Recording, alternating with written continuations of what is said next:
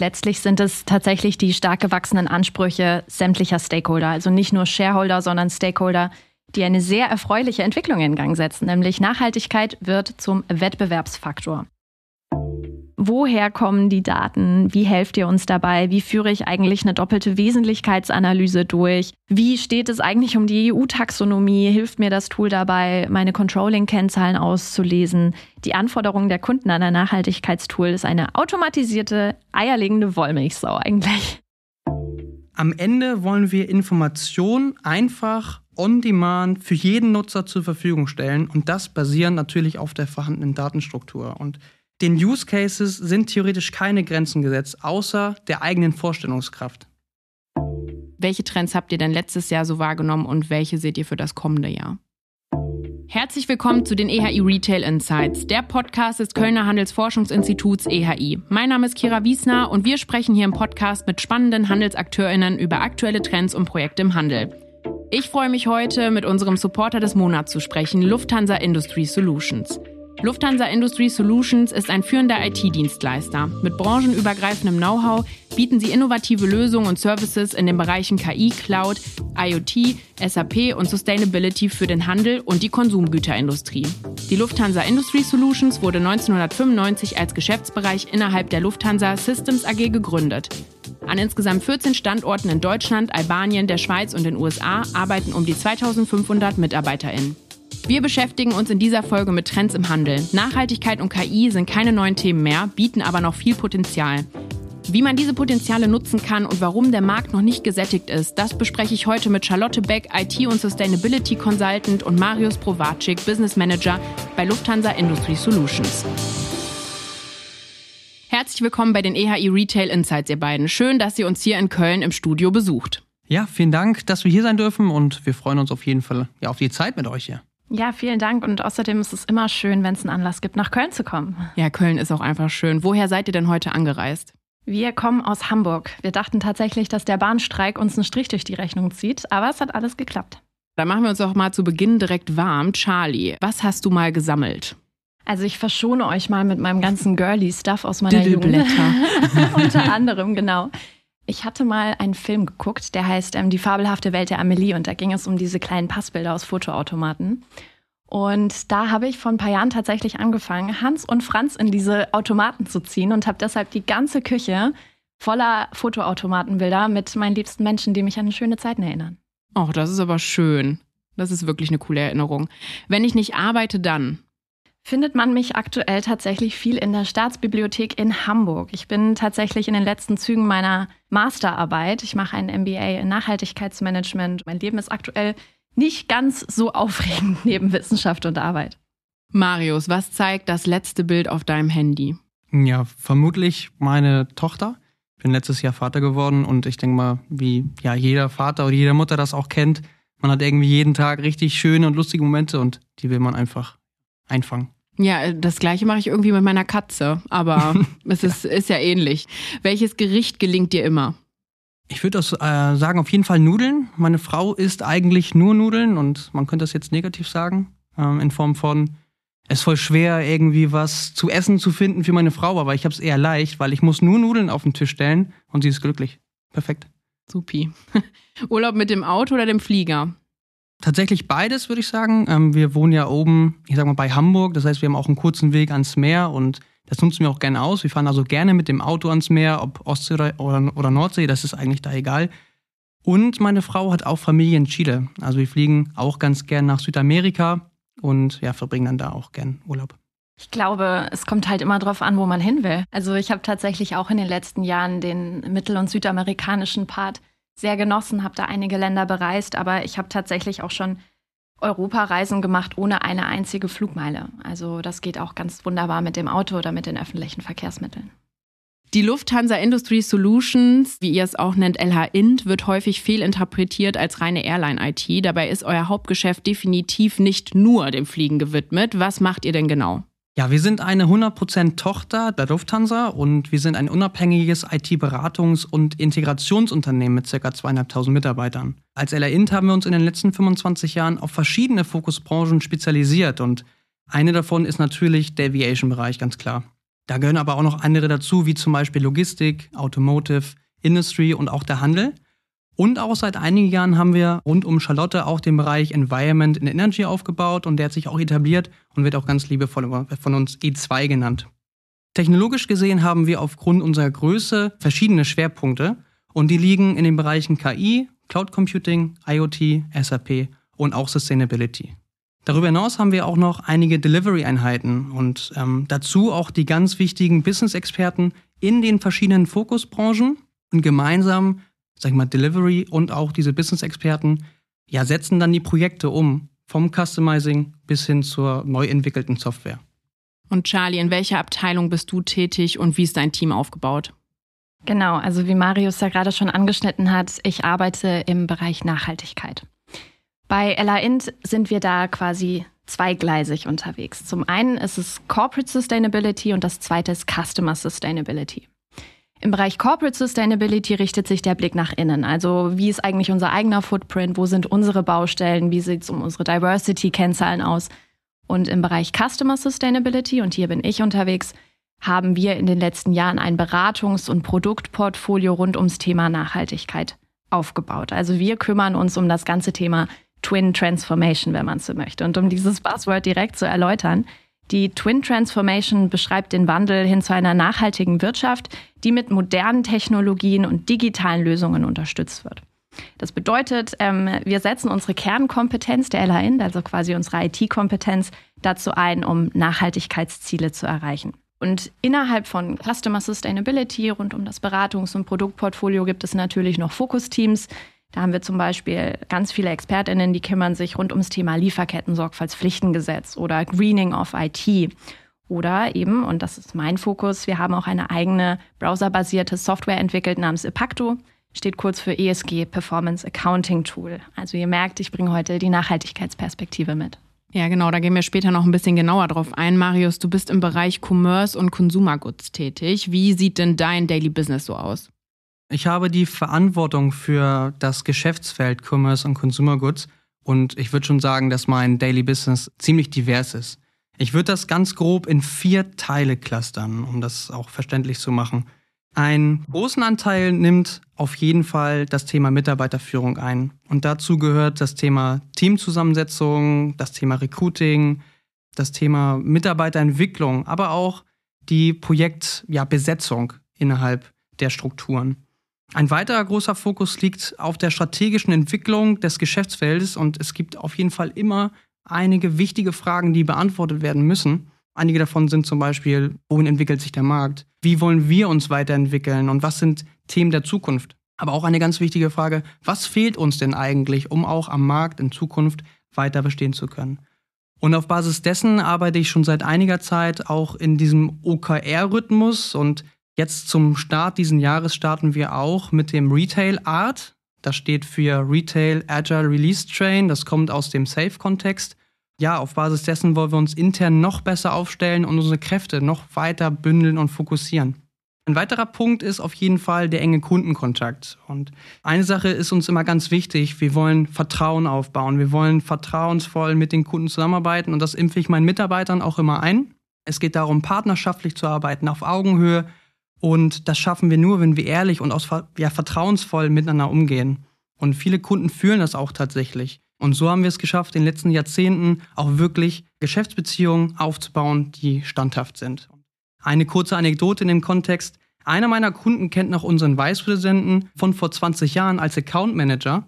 Und genau das meine ich damit. Es ist einfach wirklich ein tolles, tolles Zusammenarbeiten.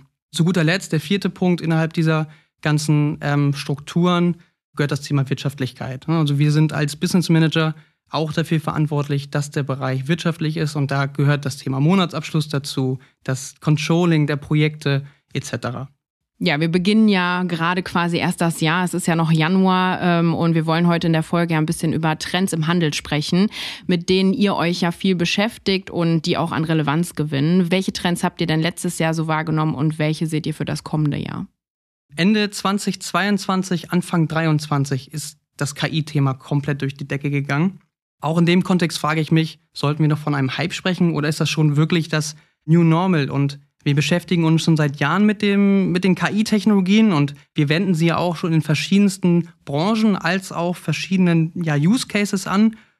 Und die Kombination des enormen Fortschritts und auch, ich sag mal, den neuen Zugang, den wir alle durch die großen Sprachmodelle wie GPT ähm, erhalten haben, hat auch die Perspektive der Kunden ähm, ja nochmal verändert und lässt auch spürbar die Nachfrage nach genau diesen Dienstleistungen bei uns ja merken.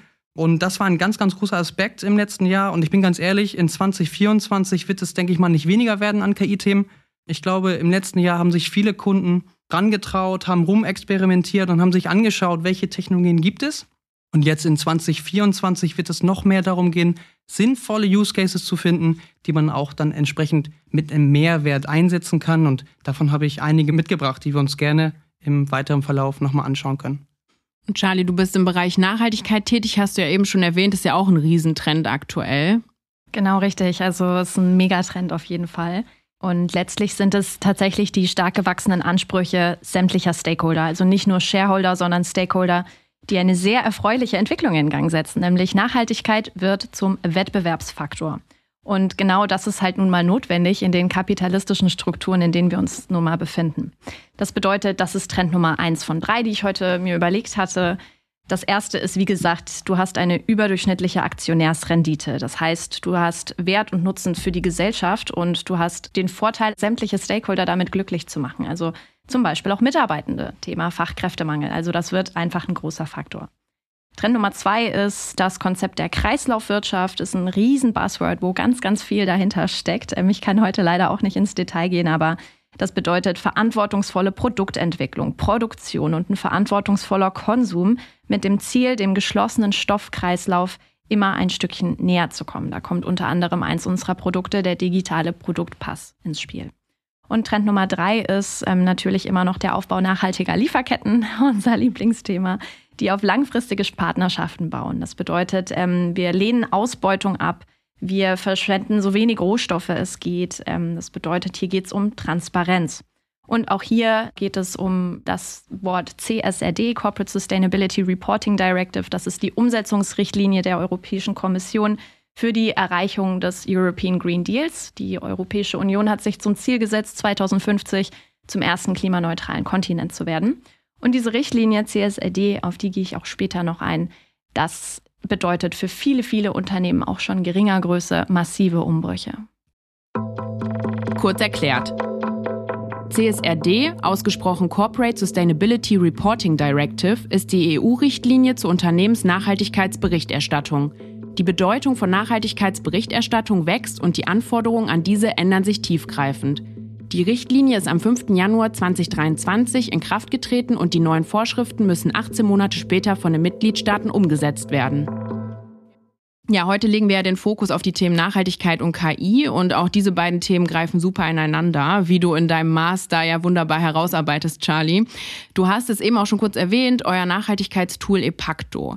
Man hat ja fast das Gefühl, dass es mehr Softwareanbieter gibt, als es braucht am Markt. Warum habt ihr euch trotzdem dazu entschieden, eine weitere Software auf den Markt zu bringen? Dazu hole ich ein bisschen aus. Teil unseres klassischen Beratungssystems bei LHInt ist es ja, dass wir Managemententscheidungen vorbereiten und Empfehlungen aussprechen bei unseren Kunden und Kundinnen. Und damit wir das bei unseren Kunden für ESG-Tools auch machen können, haben wir vor knapp drei Jahren angefangen, ein Software-Screening durchzuführen. Also wir haben uns den ganzen Markt angeguckt und Je tiefer wir gruben, desto mehr haben wir gemerkt, dass die Anbieterseite nicht ansatzweise die Komplexität und Bandbreite abdeckt, wie sie in wenigen Jahren, also schon heute, massiv nachgefragt wird. Ergo, wir konnten nicht guten Gewissens ein Set an Softwareanbietern herausfiltern, das wir mit zu unseren Kunden nehmen können und das vor allem unserem Qualitätsanspruch genügt. Und da haben wir gesagt, wisst ihr was? Das machen wir jetzt einfach selber. Wir haben sowohl die IT-Kompetenz in puncto Programmierung und aber auch tatsächlich Nachhaltigkeitsexpertise bei uns in-house. Und ähm, die Geschäftsführung hat uns tatsächlich vertraut, was ähm, sehr cool war in dem Moment, ähm, weil wir haben natürlich viel Freiheit dazu bekommen. Das war jetzt auch nichts irgendwie, was wir im Daily Business machen, mal eben schnell eine eigene Software entwickeln auf einem Markt, der jetzt, sage ich mal, auch schon ähm, noch nicht so durchdrungen ist von Lufthansa Industry Solutions. Dementsprechend hatten wir von Anfang an den Rückhalt und die Unterstützung seitens Geschäftsführung und haben einfach losgelegt. Ja, ist auf jeden Fall ein sehr cooles Projekt und äh, Epacto ist ja auch ganz frisch am Markt. Seit wann denn genau und wie viel Zeit habt ihr eigentlich in die ganze Entwicklung gesteckt? Seit der ersten Idee bis heute sind tatsächlich gerade mal zwei Jahre ins Land gegangen. Ähm, und dazwischen liegt die komplette Definition des Business Cases for Sustainability, der Aufbau eines agilen Projektteams und der Entwicklung stets marktfähiger Features. Also auch das war ein agiles Thema, die haben sich ständig angepasst und nochmal neu verändert. Was sehr schön war zu beobachten, dass Pacto ist sehr schnell und verlässlich zum Herzensprojekt jeden dessen geworden, der tatsächlich mit neu ins Team gestartet hat. Jeder war dann sofort all over the place. Das war total schön zu beobachten und dementsprechend haben wir alle sehr viel und sehr hart daran gearbeitet und haben alle keine extra Meile gescheut. Ich glaube, deshalb sind wir da auch sehr schnell so qualitativ hochwertig und marktreif geworden, wie wir es jetzt tatsächlich sind. Ähm, uns kennzeichnet trotz unserer Konzernstruktur auf jeden Fall das Startup-Flair bei uns im Impacto-Team. Und wenn ihr euch jetzt so mit den Trendthemen beschäftigt, mit welchen Herausforderungen werdet ihr am Markt konfrontiert? Herausforderungen. Ich denke mal, es gab eine Menge Herausforderungen und um vielleicht eine kurze Antwort zu geben, würde ich sagen, am Zahn der Zeit zu bleiben. Das ist eine sehr große Herausforderung. Und lass mich das ganz kurz erklären, erläutern, was, was meine ich damit? Wir als LA Int, wir haben auf jeden Fall den Anspruch, die Möglichkeiten neuer Technologien komplett zu durchdringen, um genau unseren Kunden eine bestmögliche Beratung liefern zu können. Und dazu bedarf es vor allem der Forschung von unseren Experten. Und ich kann mit Stolz sagen, dass wir wirklich Top-Leute haben, die genau diese Grundlagenforschung an den Technologien betreiben, die Systeme entsprechend entwickeln, Applikationen entwickeln und diese dann mit großem Mehrwert bei den Kunden implementieren. Die Schwierigkeit sehe ich jetzt an zwei Punkten. Das eine ist natürlich bei diesem rasanten Technologiefortschritt am Ball zu bleiben. Das ne, auch Thema Zahn der Zeit. Und durch Branchenexperten des Handels diese Transferleistung von vorhandener Technologie zu einem Business Case mit Mehrwert zu entwickeln und dahin zu bringen. Und hier möchte ich ganz klar erwähnen, dass ähm, Technologie auf gar keinen Fall als Selbstzweck angesehen werden sollte, sondern im Prinzip ja nur als Enabler für diese Business Cases herangezogen werden sollte. Und wir als LAIN betrachten uns auf jeden Fall als crossfunktionalen Innovator. Und wir haben in den letzten Jahren viele Projekte in verschiedenen Branchen, wie jetzt Aviation, Automotive, Logistik, als auch im Handel umgesetzt. Und da haben wir ganz viele Erfahrungen gesammelt. Und diese können wir jetzt auch crossfunktional wirklich einsetzen. Und diese Erfahrung gepaart mit dem Marktverständnis unserer Handelsexperten ist schon ein, ein großes Fund. In diesem Zusammenhang arbeiten wir oder versuchen wir auch mit unseren Kunden entsprechend diese Expertise zu nutzen, um echte Mehrwerte zu liefern. Wir arbeiten zum Beispiel mit den Fachabteilungen gemeinsam die Use Cases, wir bewerten diese Use Cases gemeinsam und ähm, ja, setzen diese dann auch entsprechend äh, gemeinsam um. Und das bedeutet dann also von einer geborenen Idee hin zu einem ja, einer ausgerollten Applikation, einem abgeschlossenen Projekt und wenn man das dann gesamtheitlich betrachtet, entsprechend einer erschaffenen oder einem erschaffenen Gesamtsystem. Und so bilden wir dann mit dem Kunden gemeinsam eine natürliche Roadmap, die dann auch das nötige Commitment hat. Ich sagte am Anfang, am Zahn der Zeit bleiben und was bedeutet das jetzt genau für uns? Das bedeutet auf jeden Fall ganz viel Marktresearch, ganz viel Marktverständnis auf der fachlichen Seite und dann dazu noch diese ja, notwendige Technologie im Rücken zu haben. Und das sind die Herausforderungen, die dann auch ähm, ja, diesen Job erst so richtig spannend machen. Ja, dann kommen wir nochmal zurück zu Epacto. Was hat denn Epacto für einen Mehrwert für Unternehmen und wie grenzt ihr euch da genau ab? Ich hatte gerade schon eingangs gesagt, dass die CSRD eins der ganz großen Themen für Unternehmen ist.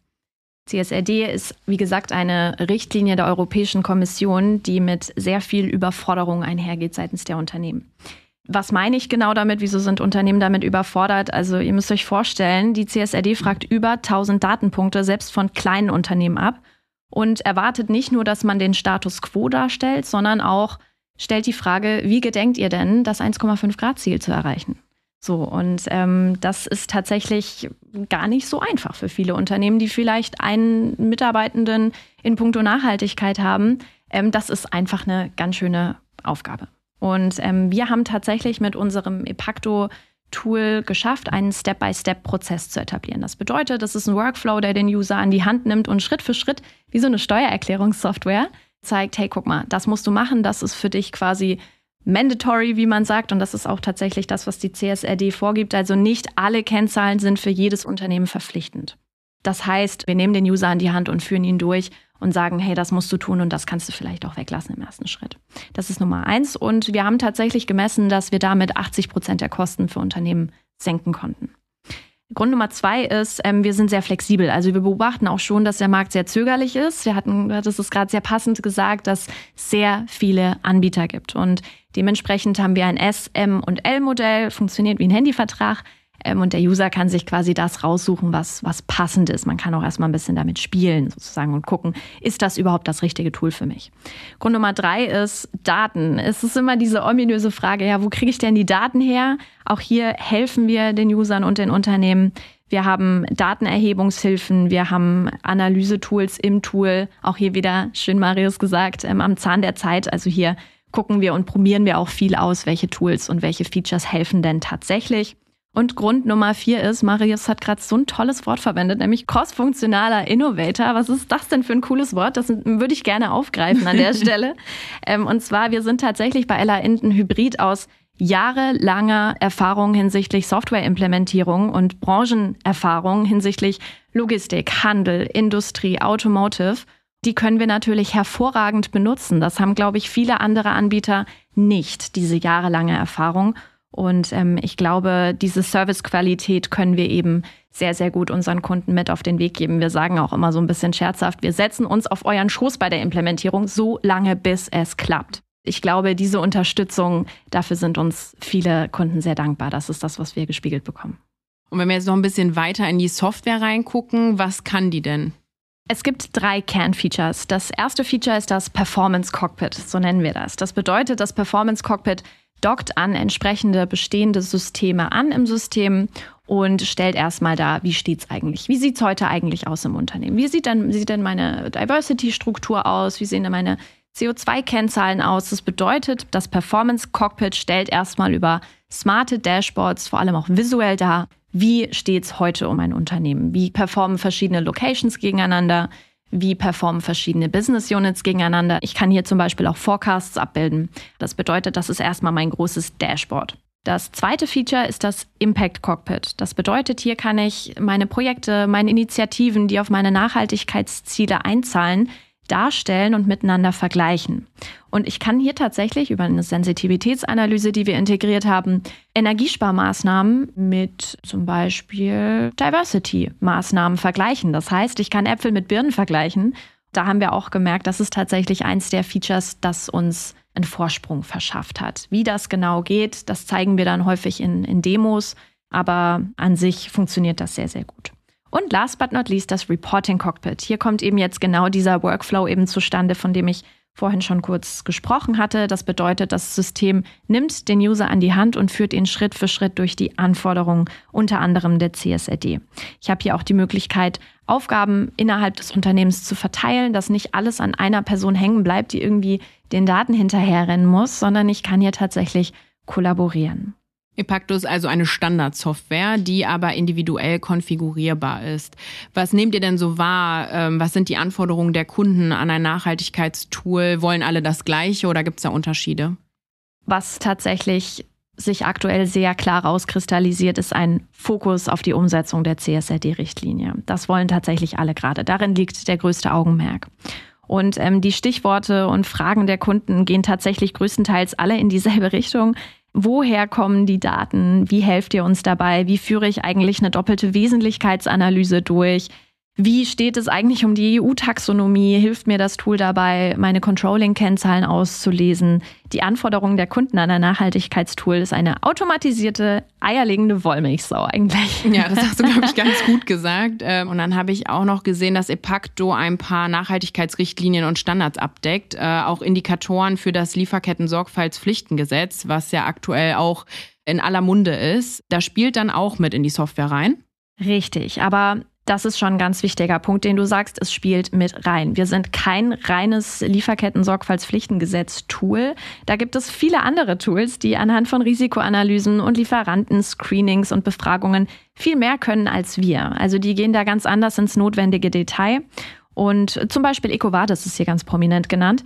Wir sind vielmehr der Oberbau, der sich dann diese Daten abgreift und eben mit anderen Diversity-Kennzahlen und CO2-Kennzahlen und so weiter verheiratet. Also wir sind nochmal eine Stufe weiter oben. Wir sind nochmal ein bisschen mehr der Oberbau sozusagen eben davon. Und ähm, die CSRD fragt zum Beispiel auch im Kapitel 9 Workers in the Value Chain spezifische Daten genau dazu ab. Aber es ist halt nur eins von zwölf Kapiteln. Und wie das bei Trends eben so ist, überschneiden sich auch viele beziehungsweise unterstützen sich gegenseitig. Äh, letzte Woche hat Michael Gerling in der Folge mit Friederike Fritsche, Tech Ambassador bei Otto, auch schon über den Nutzen von KI gesprochen. Und da knüpfen wir jetzt auch an. Marius, was sind denn aktuelle Projekte, die dich rumtreiben? Ich würde das mal tatsächlich auf meinen Bereich ähm, wieder runterbrechen, also Commerce und Consumer Goods. Und da kann ich sagen, dass die Projektlandschaft schon recht heterogen ist. Viele Kunden haben ähnliche Themen, aber dann doch irgendwie nicht immer dieselben. Und ähm, wir unterstützen auch im Bereich Cybersecurity, wir unterstützen im Bereich Migration der ERPs und auch natürlich jetzt seit einigen Jahren unterstützen wir auch bei innovativ-technologischen Themen, welches natürlich im letzten Jahr aus meiner Sicht den Höhepunkt auch hatte. Ja, im letzten Jahr, hatte ich schon erzählt, ist das KI-Thema bei uns komplett durch die Decke gegangen. Und ganz speziell für den Handel haben wir uns angeschaut, welche Use Cases mit KI-Bezug interessant für den Markt sind und haben dann geschaut, ähm, wo können wir von unserer Seite aus dieser technologischen Perspektive Mehrwerte stiften und haben das übereinander gelegt. Und auf Basis dessen sind dann auch einige One-Pager letztes Jahr entstanden, die wir bei LinkedIn veröffentlicht haben. Und das sind dann so Themen wie NLP, NLP in Kombination mit OCR, Cross- und Upselling, Demand Forecasting, Dynamic Pricing oder auch AI Case Calculation und da steckt dann das Thema Packstück-Optimierung hinter. Und wenn wir jetzt mal beim NLP bleiben, welche Ansätze verfolgt ihr da? Ja, vielleicht hilft es, wenn ich ganz kurz erzähle, wofür steht eigentlich NLP. Ähm, also das, das Wort NLP, das heißt Natural Language Processing. Und ganz einfach gesprochen können wir darunter alles finden, was wir heute semantisch, also in, in natürlicher Sprache ansprechen können. Also ganz plakativ alle Chatbots. Wir haben bereits in einigen Projekten im Rahmen von Chatbots gemerkt, dass es hier doch auch klare Unterschiede gibt zwischen dem Thema B2E und auch B2C. Und wenn wir uns mal auf den B2E-Kontext fokussieren im ersten Schritt, dann geht es darum, Wissen den Mitarbeitern bestmöglich zur Verfügung zu stellen. Und hier könnte man an HR-Dokumente denken oder an Schulungsinhalte wie Web-based Trainings es geht aber auch vielleicht darum, Wartezeiten in internen Hotlines oder auch beim Helpdesk entsprechend zu reduzieren oder bestmöglich zu vermeiden. Und konkret könnten wir hier über die Abfrage von Mitarbeiterhandbüchern denken. Es könnten Handlungsanweisungen sein, die wir abfragen oder SharePoint-Inhalte oder das benutzte Wiki, wie zum Beispiel Confluence. Ja, wir wissen es alle. Also Daten liegen überall rum, sind schwer zu finden, wenn man sie braucht. Und da hilft dann so ein Chatbot enorm. Kannst du das ganze Thema vielleicht auch einmal kurz an einem Beispiel deutlich machen? Stellt euch mal vor, ihr seid ein Verkäufer und ihr sitzt an der Kasse und ihr braucht Hilfe, weil euer Kassensystem vielleicht gerade ausgefallen ist. Ihr wisst gar nicht, was ihr machen sollt. Ihr bekommt einen Fehlercode und jetzt müsstet ihr vielleicht tatsächlich in einer Hotline oder beim Helpdesk anrufen. Ja, wie so oft, der Helpdesk ist überlastet, ihr hängt minutenlang in der Warteschleife. Und genau hier kann so ein Chatbot helfen, indem ihr einfach mit natürlicher Sprache, mit eurer Sprache den Chatbot ansprecht, den Fehlercode eingebt und dann die entsprechende Lösung bekommt. Und wir sagen immer Hilfe zur Selbsthilfe. Also wir können direkt weiterarbeiten und das bringt enorm viel Zeit. Und wie sieht das Ganze dann im B2C-Bereich aus? Genau, B2C-Bereich, der ist natürlich auch sehr spannend. Auch hier geht es oft darum, Wissen zu transferieren. Es kann aber auch sein, dass wir einen Service optimieren wollen kann man ganz ja, klassisch vom Customer Service sprechen oder wie können wir äh, mittels Chatbots Reklamationen, Kundenanfragen, Bestell- und Lieferinformationen bearbeiten und verarbeiten. Und auch um hier vielleicht ein plakatives Beispiel zu nennen, wir können zum Beispiel Reklamationen automatisiert sortieren und clustern. Und auf Basis dessen können wir jetzt pro Reklamation einen Antworttext vorformulieren lassen, der dann nur noch von einem Menschen ja crossgecheckt wird rausgesendet wird. Und auch hier können wir enorm viel Zeit einsparen. Es gibt natürlich noch weitere Einsatzgebiete. Zum Beispiel kann der Chatbot auch als Shopping-Assistent angewendet werden. Und so schaffen wir es, das Einkaufserlebnis in der App auf ein neues Level zu heben. Auch ganz spannend ist ein Add-on in der Kombination von NLP und OCR. Hier könnte ein Case sein, dass wir ja digitale Dokumente auslesen und die dann entsprechend weiterverarbeiten. Und da fällt mir ganz klar der digitale Lieferschein ein um vielleicht auch noch mal so ein bisschen in die Zukunft zu gucken, ähm, woran forschen wir aktuell. Wir sind gerade ganz stark daran, wie wir einen Multiagenten oder ein Multiagentensystem aufsetzen können. Und davon versprechen wir uns wirklich ganz, ganz viel.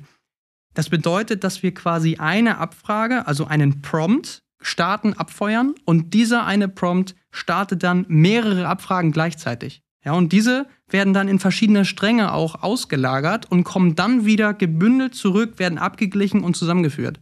Also super spannend. Ich sage mal, runtergebrochen geht es immer darum, am Ende wollen wir Informationen einfach on demand für jeden Nutzer zur Verfügung stellen und das basierend natürlich auf der vorhandenen Datenstruktur. Und wenn ich hier einen Satz auf jeden Fall mitgeben darf, den Use Cases sind theoretisch keine Grenzen gesetzt, außer der eigenen Vorstellungskraft. Wie sieht das Ganze denn dabei mit Datenschutz aus?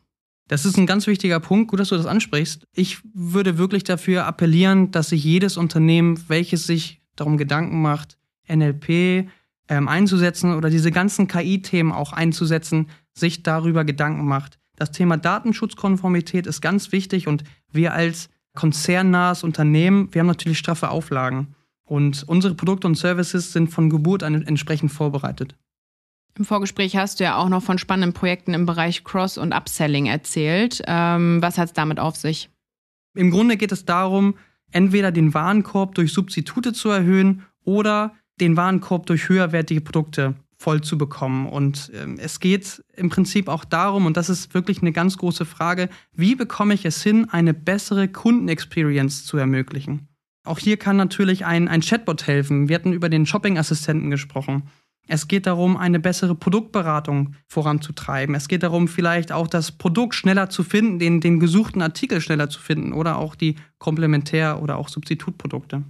Ein ganz wichtiger weiterer Punkt ist, wir müssen den Kunden besser verstehen. Und darüber bekomme ich natürlich eine bessere Experience hin. Aber wie bekomme ich denn das hin? Wie kann ich den, den Kunden besser verstehen? Und das schaffen wir in der Regel nur durch das Sammeln von Daten. Denn durch das Sammeln von Daten kann ich Muster erkennen in seinem Kaufverhalten. Und darüber kann ich Produkte besser anbieten, ich kann sie vielleicht neu gestalten und ich kann sie auch im Zweifel besser platzieren. Hier könnte man zum Beispiel darüber nachdenken, personalisierte Coupons anzubieten oder auch schon individuelle Warenkörbe vorschlagen. Das schaffen wir wirklich nur durch diese Erhebung der Daten. Ich kann durch die Datenhebung auch herausfinden, was fehlt mir eigentlich in meinem Sortiment. Und das sind alles Punkte, die zu einer erhöhten Kundenzufriedenheit führen und auch dann entsprechend den Warenkorb des Händlers erhöhen. Ja, und passend zum Thema Nachhaltigkeit kann mit KI ja auch die optimale Nutzung von Paketen festgelegt werden. Äh, hat für mich so ein bisschen was von Pac-Man, aber auch den Vorteil, dass man keinen riesen Karton hat, in den die Bestellung eigentlich fünfmal reinpassen würde. Das ist richtig, was du sagst, aber es geht noch mal einen Schritt weiter. Wir haben eine Software gebaut, in der wir quasi einen KI-gestützten Serviervorschlag für den Operator anbieten.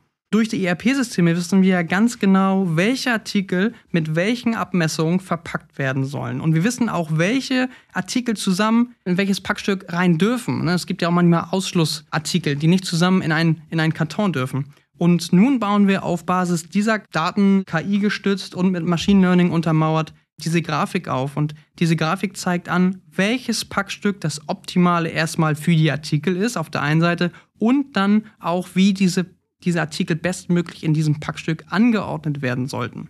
Und das Ziel ist hier ganz klar, das äh, Maximale an Volumen rauszuholen. Und wir schaffen dadurch verschiedenste Vorteile. Auf der einen Seite schaffen wir es dadurch, die Zeit zu reduzieren. Der Operator braucht deutlich ähm, weniger Zeit, das Packstück zu packen. Der zweite Vorteil ist, wir ähm, verbrauchen deutlich weniger Staumaterial. Und der dritte Punkt ist, wir schaffen es, mehr Artikel in ein Packstück zu bekommen. Und das hat eine Kette von Vorteilen. Wir brauchen weniger Packstücke. Und dadurch, dass wir weniger Packstücke brauchen, brauchen wir auch am Ende des Tages weniger LKWs, die fahren. Und um hier auch vielleicht auch eine Einordnung nochmal zu schaffen, wir sprechen natürlich hier von, von großen Dimensionen und nicht von dem einen Paket, welches wir jetzt über Kleinanzeigen oder so versenden. Zum Abschluss unserer heutigen Folge, was steht bei euch in diesem Jahr auf der Agenda? Ja, bei uns sind viele Projekte gerade neu gestartet, einiges im KI-Kontext, auch ein bisschen was im Bereich Power-Plattform oder auch im, im S4-Kontext. Ähm, hinzu kommt noch, und ähm, Stolte hat es gerade auch ähm, erzählt, der digitale Produktpass, den wir auch bei uns entwickeln mit einem Partner gemeinsam, Äh, hinzu kommt noch die äh, neue SAFE-Organisation, die bei uns im Handel eintritt, äh, jetzt zum, zum Januar. Und äh, ja, es wird nicht langweilig, kann ich sagen. Bei mir steht tatsächlich der Abschluss meiner Masterarbeit an zum Thema Potenzialanalyse von KI zur Umsetzung der CSRD-Richtlinie im deutschen Mittelstand und dann einen richtig schönen Urlaub machen. Den gönnen wir dir dann auch. Also 2024 wird spannend. Äh, ich danke euch, dass ihr heute meine Gäste wart und wünsche euch einen guten Rückweg nach Hamburg. Vielen lieben Dank, Kira, für die Einladung. Ja, vielen Dank, dass wir hier sein durften. Hat Spaß gemacht. Das war eine weitere Folge der EHI Retail Insights. Passend zum Thema Nachhaltigkeit hört ihr in der nächsten Woche noch einmal Ute im Podcast. Sie spricht mit dem Forschungsbereich Klima und Energie zu den aktuell wichtigsten Zahlen im Handel. Bis bald.